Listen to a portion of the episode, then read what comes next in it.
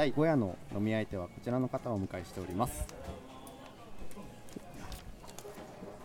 大口酒造福岡営業所の増園と申します。よろしくお願いいたしまよろしすくお願いします、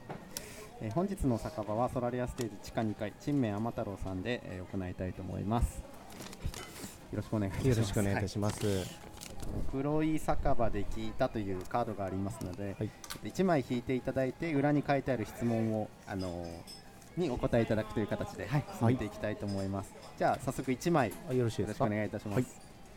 ゃあさで、えー仕事や人付き合いで意識してやっていることは？ということですね。はい、はい、ありますか？そうですね。えーっ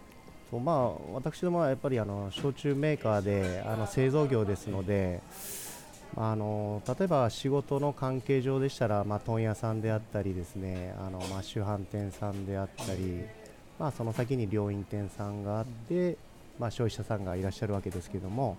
まあ、それ以外でもですねあの、まあ、初めてお会いする方であったり、まあ、自分の、まあ、友人であったり必ず、まあ、接するときはもうあの一消費者さんであるということをやっぱり念頭に入れて、まあ、お付き合いするように心がけてはいますね。はい、やっぱりその方々がそのまあ私どものまあ焼酎黒いさ錦をですねまあ口込みで広げていっていただけるということがやっぱり実際あると思いますので、まあ、そこら辺は気にかけているところです。なるほど、はいあのその一般の方々からそういういいヒントをもらうっていうこともいろいろあったりしますか？そうですね、はい、やっぱりあの普段私どももこうやって新販売会とかですね。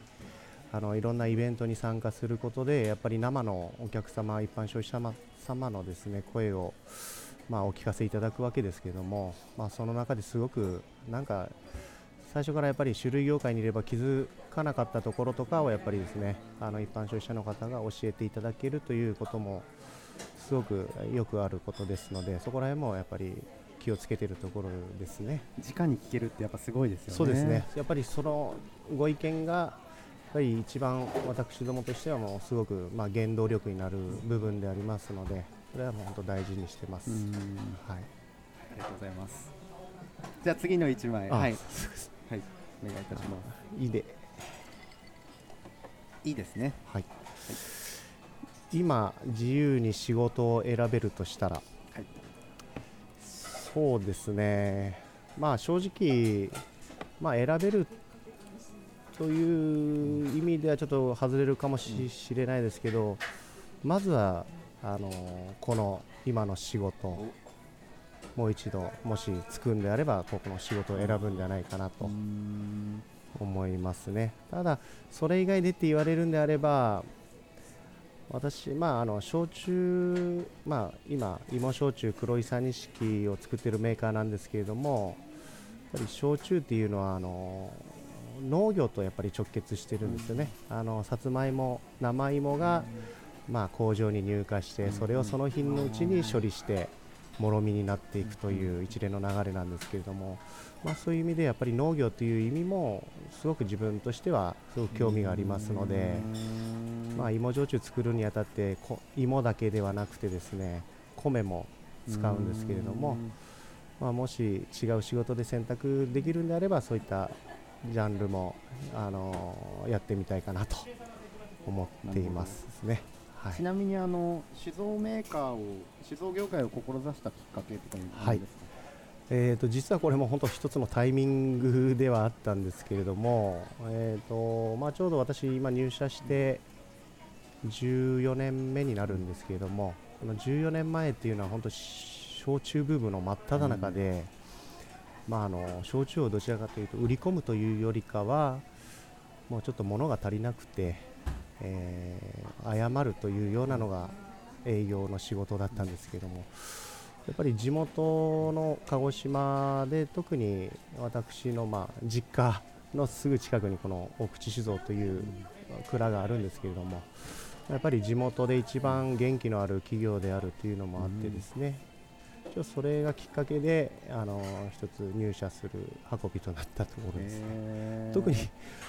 大きなきっかけとかはないんですけども、うん。まあ、そのタイミングですね、自分がその地元に帰ったタイミングと焼酎ブームが来たタイミングと、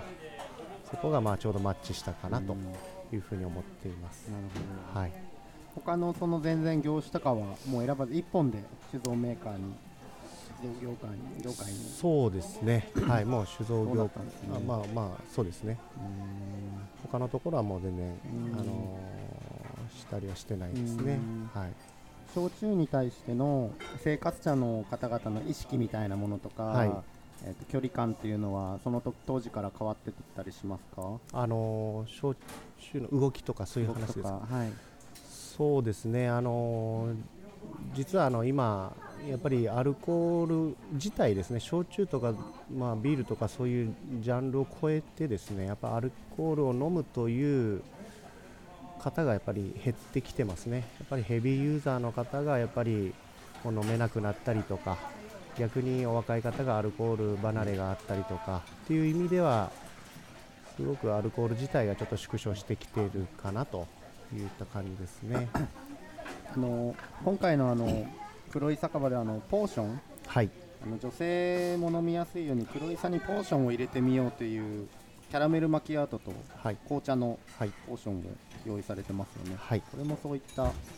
とが、まあ、より幅広い方に飲んでいただくっていうところ。そうですね、あのーまあ、正直、ちょっとストレートな意見で言えば、メーカーとしてはかなりちょっと抵抗はあったんですけれども、あそうなんはい、ただやっぱり、あのーまあ、焼酎イコールお湯割りだよとかいう、うんそういう押し付けの提案ではなくてですね、やっぱり一つの、まあ、焼酎に対しての入り口であってくれればいいのかなと思って、まあ、最終的にはこれでお,、お願いをしていただいたような形にはなるんですけれども、やっぱりの焼酎の飲み方ってやっぱり自由だと思うので、まあ、やっぱりその中でも一番特徴が出るのは、まあ、例えばお湯割りであったり水割りであったりとかそういうスタンダードな飲み方がやっぱり一番あの焼酎の良さを感じてもらえるとは思うんですけどただまあ焼酎に慣れ親しんでいただくという意味でのですね、うんまあ、一つの提案でこれもまそうですよね。あありなのかなと、うん。はい、これをきっかけにまた別の飲み方を試してみるというかそうなんです。入り口が広い方がですね。そうですね、うんうん。またあのまあちょっとキャンペーン自体も終わってしまうんですけど1杯200円っていうところもこのキャンペーンすごいですよね。そうですね。かなりリーズナブルです、はい。じゃあちょっともう1枚お願いいたします、はい。じゃあいいですか？い、いよいいですね。はいいいよ。聞いたのいいですね。はい、はい、子供の頃になりたかったことは？これちょっと似てますかね？ありますか？なり方なりたかったこと？ことですか？なりたかったうーんなりたかった職業？職業ですか。というか、まあ、小学校ぐらいとかのイメージですね。ちょっとパッと出てこないです。あ本当ですか？あ じゃあちょっとままた後ではい。思い出したらはい、はいそうですね。ちょっとこれ保留ということで、はい。もう一枚はい。お願いいたします、えー木ですね。聞はい。いたの、あすいあ、えー木聞いたの木ですねすいません。大はい。変失礼な質問で申し訳ございません。最近怒られたこと失敗したことは？そうですね。最近実はあのまあ私私事なんですけどまあいろいろ10月でちょっと環境が変わってですね10月からこう福岡でえーとまあ生活まあ単身赴任で生活するスタイルが始まったんですけどもまあ、最近で言えば、まあ、9月末ぐらいがちょうど、まあ、引き継ぎの頃でしたので、まあ、その前任者から、まあ、怒られたことというのは多々あるんですけれども、はい。まあ、その中で、まあ、ちょっと言えるようなことっていうのがですね ほぼちょっと難しいなと思ってですね。ちょっと P 音お願いします。すいません。あれですよね、あの単単身赴任で来られて所長さんっていうポジションっていうのはもう引き継ぎも相当なそうですね。やっぱり今までの営業から営業の引き継ぎとはちょっとまた全然ちょっとスタンスが違うのですね。いろいろ戸惑いも感じながらなんとか今1ヶ月経ったかなというような状況ですので。公開営業者はちなみに何名ぐらいいらっしゃるんですか、えー、と今7名であの点あの体制は築いておりますね、はい。7名で福岡県内の各ね飲食店さんとかのケアとかもそうですね、ね、あの実際、まあ、専門の、まあ、例えば、まあ、卸屋さんを、まあ、問屋さんを回る人間であったり主販店様、まあ、業務店様を回る人間だったり、そうまあ、ちょっと専門的に区分けして、それは一応させていただいてるんですけども、なかなかやっぱり7名じゃですね、あのこの広い福岡ですので、やっぱり市場もすごく大きなところですので、ちょっと、まあ、できることから少しずつやっているというような、はい、状況ではあります。もともとはどちらにいらっしゃったもともとあの本社のやっぱり鹿児島の方ですね。なるほどなるほど。はい。鹿児島でやっぱりあの鹿児島発信の、ええ、焼酎ですので、はい、鹿児島で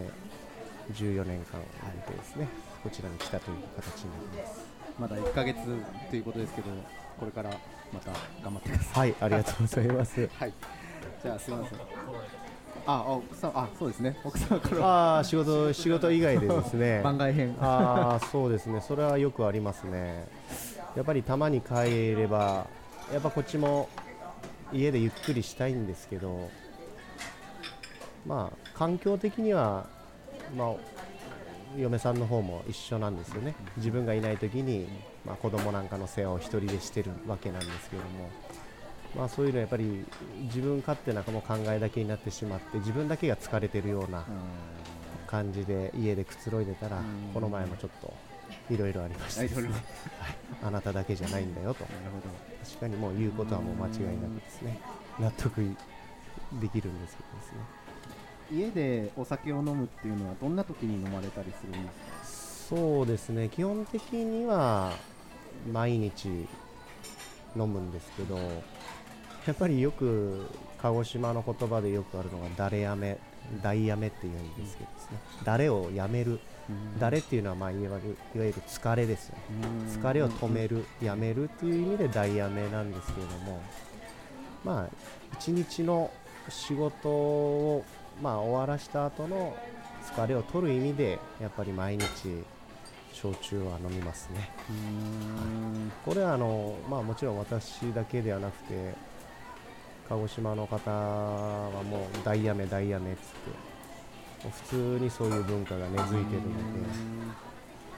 なので焼酎の消費量も必然と鹿児島上がっていくのかなと、まあ、宮崎でも誰やめとか言うみたいですけどね、はい あ宮崎です。あそう。一日の終わりの部分に関われるものを作ってるっていうのはなんか素敵なそうですね、ね、自分たちもそれをやっぱり自分たちが飲んでそれをやっぱり実感する部分はあるのでやっぱり僕たちの仕事ってただその焼酎を作るだけではなくて焼酎を飲むことでまあ、その場の雰囲気が盛り上がったり、うん、まあ、さっきの話のように疲れが取れたり、うん、もうどんちゃん騒ぎしたり、うん、まあ、いわゆるそういうシーンですね、そういうシーンを提供するっていう僕なんかは一つの仕事じゃないかなとは思ってるので、ね、まあ、先ほどおっしゃったようにそういう意味ではですねすごいやりがいのある、まあ、もちろん悲しいお酒もありますけど、いろんなシーンがありますので。はい。今回のあのああどうぞどうぞ今回の企画の走りはですね、はい、やっぱりあの飲み会人と飲んだ時とか、はい、美味しいものを食べた時に、はい、その人となその方の人となりとかこいつ面白いなって思う部分とか、はい、あのこんなこと考えてんだっていうような新しい一面が見れたりとか、はい、お酒ってそういうあの魅力があるというか引き出す力があるというかですね。そうです、うんうんうん、とお酒はやっぱり今、まあ、なかなか飲まれる方が減ってきてはいるんですけど本当すごくいいコミュニケーションツールの一つなんですよね。うん、なのでまあ、お酒の力を借りてどうこうという意味合いではなくてですねいい感じで、まあ、言葉が出てくるというかですね、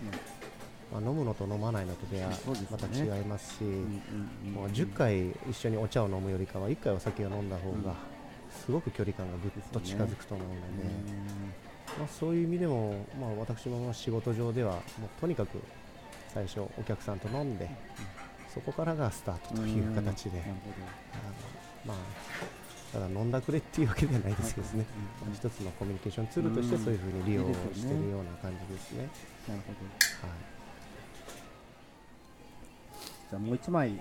あよろしいですか？いただいてよろしいですか？あじゃあ。あすみません。ラブ FM なのでちょっと音楽系のあもし聞かれるということであれば。そう。最近よく聞くパワーソングはですね。パワーソングですね。そうですね。よくまあ最近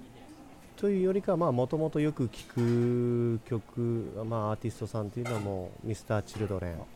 ですね。やっぱりそれこそ先ほど話があって、まあ、福岡にいる頃、まあ、鹿児島から出てきた頃はもう必ずミスチルの曲でちょっと勇気づけられたところがあるので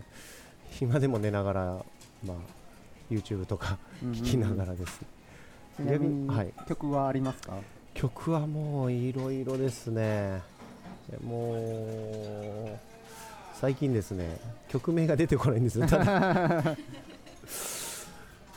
そうですね。昔で言えばもう、まあ、昔の曲は最近特によく聞くんですけど「まあ、イノセントワールド」とか、まあ、そこら辺の本当スタンダードな曲をよく聴きますね、もうあとはもう寝ながらなんでずっと流しっぱなしなんですけどね。はい。ありがとうございます。25周年で今あのあれですよね。ドコモドコモの CM とかであそうです、ね、コラボとかしてありますよね、はい、なんか。あの長い CM ですね。ああいう CM ちょっと染みますよね染みます。染みます焼酎が進みます、ね、あれは進みますね。ぐったりなりますね。ね。飲みすぎて。はい。大口酒造さんはあの創業してどのぐらいの？えっ、と昭和45年ですので、まあえっ、ー、とまあ、1970年ですので、今48 47年、8年。ですね。はい、なるほど。あともう少ししたら創業 50, 50年という形になりますね。なるほど。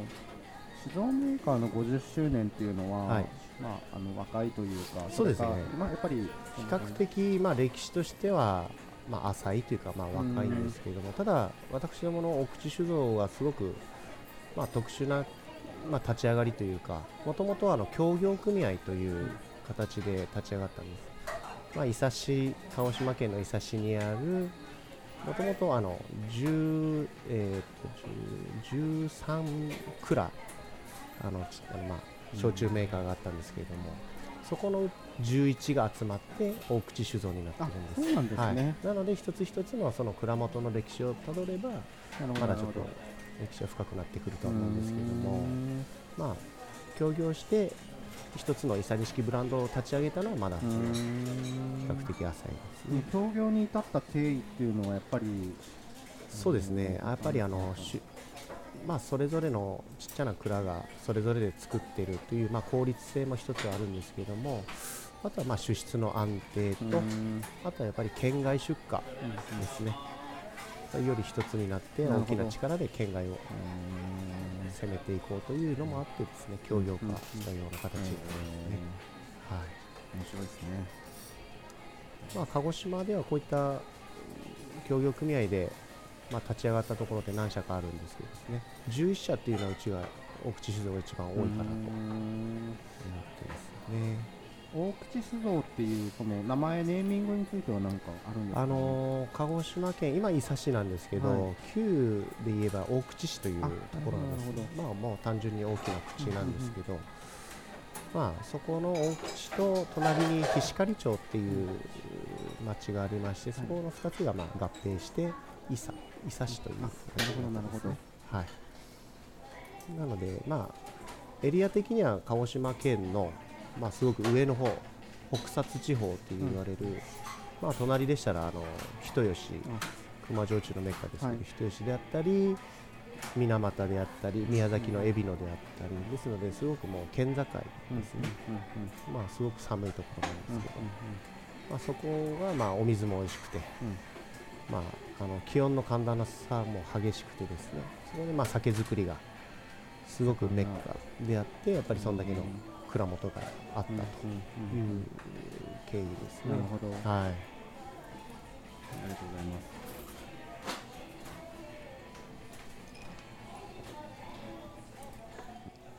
じゃあちょっと次のカードをよろしくお願いします。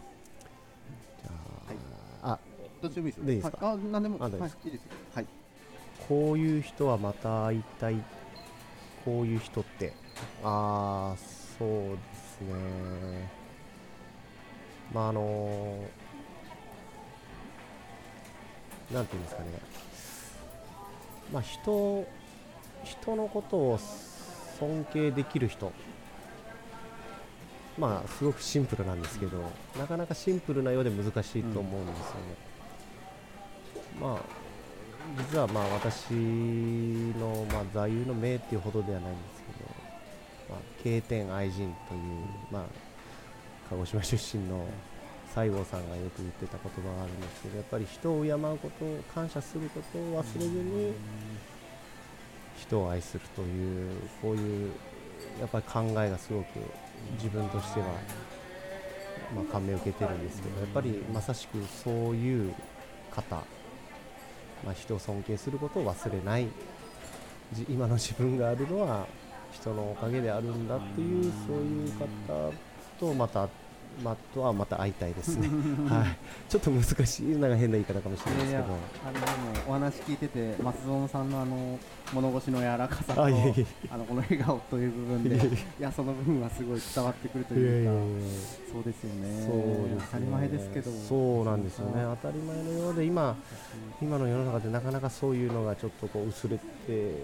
きたりとかしてるのもあるのかなとは思ったりしてますね。特にそういうの最近感じますね。はい、ありがとうございます。あのセットでお聞きしたい質問があってですね。はい、えっ、ー、とどんどん進んでますけど。すみません。はい。よろしいですか？こんな感じで。ああ、大丈夫ですか？大丈夫です。すみません。じゃあとロとカとタが残ってますね。はい。じゃあカで。カで。はい。あ最近充実していると思った瞬間はですね。えー、これはですね実はあの、まあ、ちょっと私どもの商品説明になってしまうかもしれないんですけどもあの大口酒造はですね毎年11月、まあ、11月1日って本格焼酎の日なんですけど、まあ、それの前後に合わせて、まあ、黒いさ錦今この展開している黒いさ錦の、まあ、新種の室カという商品が全くろ過をしてない。今年取れた芋だけで仕込んだ、まあ、古酒を含まない一切含まない新酒100%の焼酎を、まあ、毎年発売するんですけれどもまあ正直それを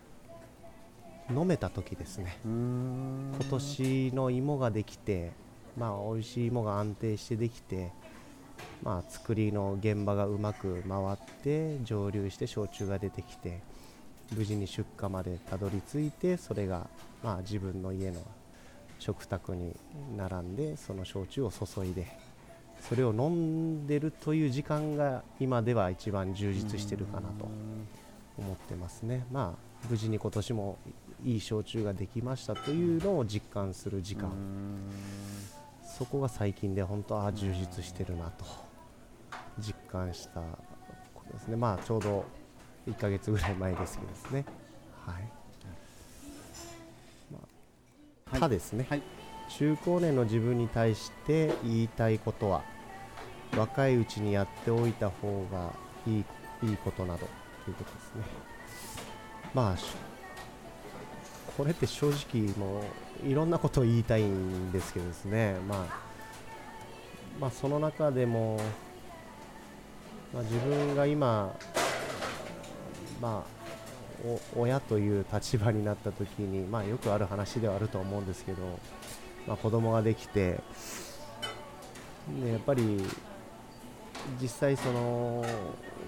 自分が子供だった頃とそういう今の現状を、まあ、照らし合わせたりしてですね。やっぱり親に対しての考え方とかですね。そういうのを最近は本当もうちょっとしっかりしたなかなか難しいと思うんですけどねその頃に、もうちょっとしっかり親と、まあ、向き合いだったりですねしとけばよかったかなと思って今ではすごくそこをなんかこうカバーしようという気持ちが強くて、まあ親と一緒にまあお酒飲んだりとか、まあ、飲むばっかりですけどねさっきから。まあ飲んだりどっかまあ出かけたりとか年に1回家族旅行を設けたりとか。なんか今そういう風になんか昔を取り戻すわけではないですけどまあそういった自分の中で、うんかまあ、活動じゃないですけど、うん、そういうことはよくやってますね。素敵ですね。い。やいやいや中高生の頃とかってわからないまあ、まあ、きつく当たることもあればそうですね、もうそういうのは多かったですよね、うん、今はあのご両親と飲むこともそうですね。増えてるんですね。なるほど。やっぱりあの、まあ、特に焼酎をこうやって一緒に飲むということがうちの親父もすごく楽しいって自ら言ってますのでですね、まあ、そういう時間は本当にたくさん設けるようにしてますね、うんうん、はい、ありがとうございます。じゃあ、はいえー、ロですね、ね、はい、どんな時にお酒を飲みたくなる？最初に毎日飲まれると言われてましたよね。はい、そうですそうですね。毎日まあ飲むわけなんですけどまあその中でもやっぱりあのそうですね。どんな時にうん。そうですね。まあ正直ストレートに言えばもうどちらかというともう